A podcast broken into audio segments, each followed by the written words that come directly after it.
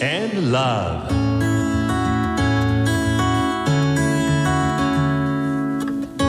サウナをこよなく愛する私豊沢ひとみが素晴らしきサウナの世界をご紹介するコーナーラブサウナ。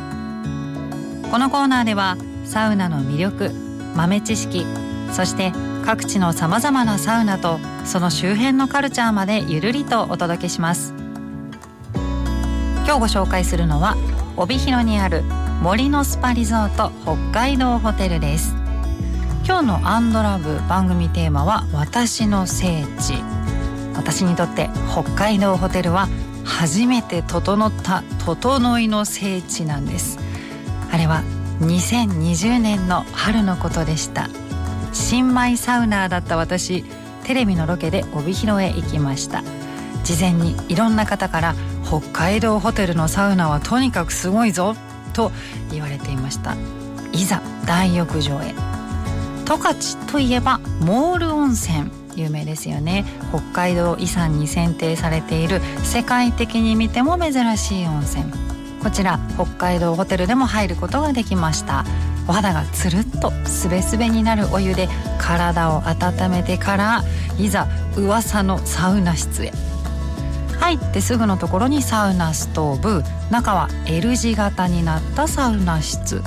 現在の北海道ホテルはリニューアルされていてサウナ室内に木彫りのクマがいたりサウナストーンに鹿の角本物ですよ。これがディスプレイされていたりするんですが2022あ2020年私が行ったその当時はシンプルなサウナ室内だったので凄さの理由すぐには分かりませんでした。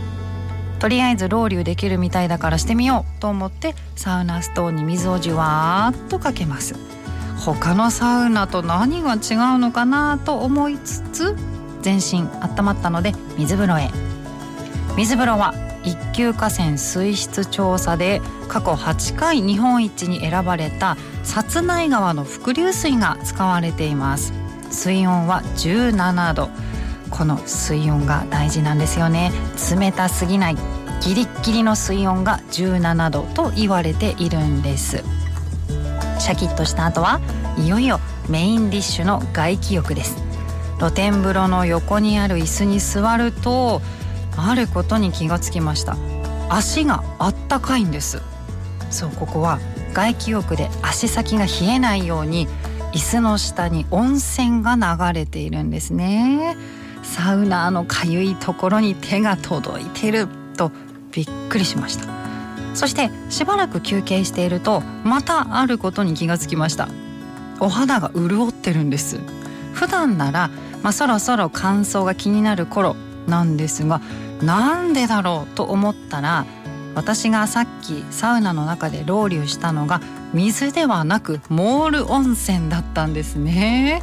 つまりモール温泉が蒸気となって全身を包んでくれていたんです。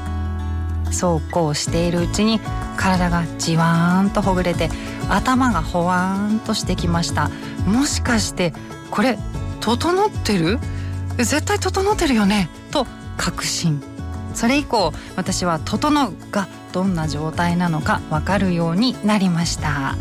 北海道ホテルはサウナー豊沢瞳を生んだ私の整いの聖地です。